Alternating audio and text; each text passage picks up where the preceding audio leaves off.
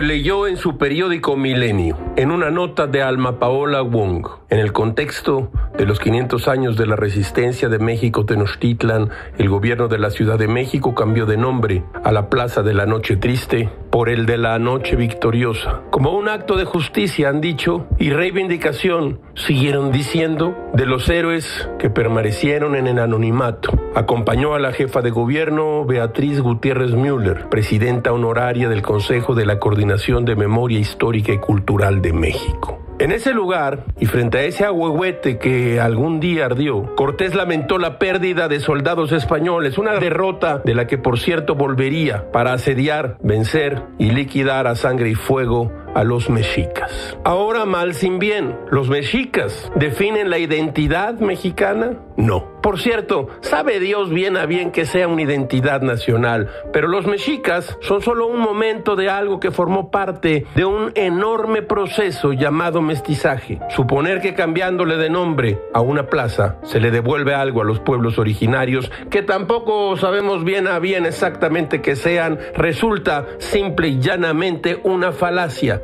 con la pena, diría Gilgamesh. ¿Y los tlaxcaltecas no son parte de los pueblos originarios? Los mexicas formaron un imperio sanguinario. Ese es un hecho histórico irrefutable. Y fueron también al cabo víctimas de su crueldad.